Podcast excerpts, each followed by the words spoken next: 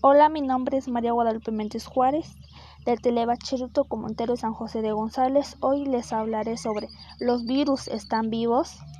Es interesante el tema porque según Curtis Sutle, virólogo de la Universidad de British Columbia, en Canadá las propiedades físicas de los virus dificultan su compresión para empezar su pequeño tamaño.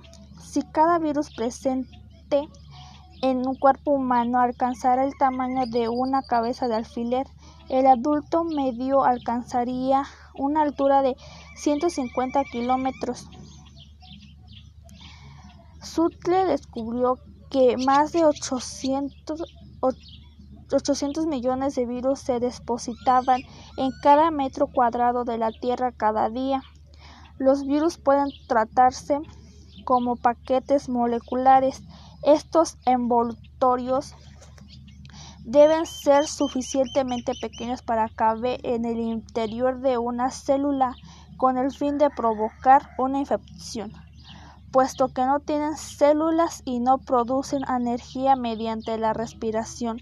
Lo que más me gustó fue que un virus puede alcanzar el tamaño de una cabeza de alfiler.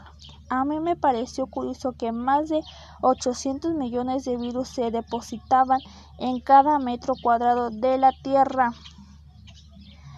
cada día.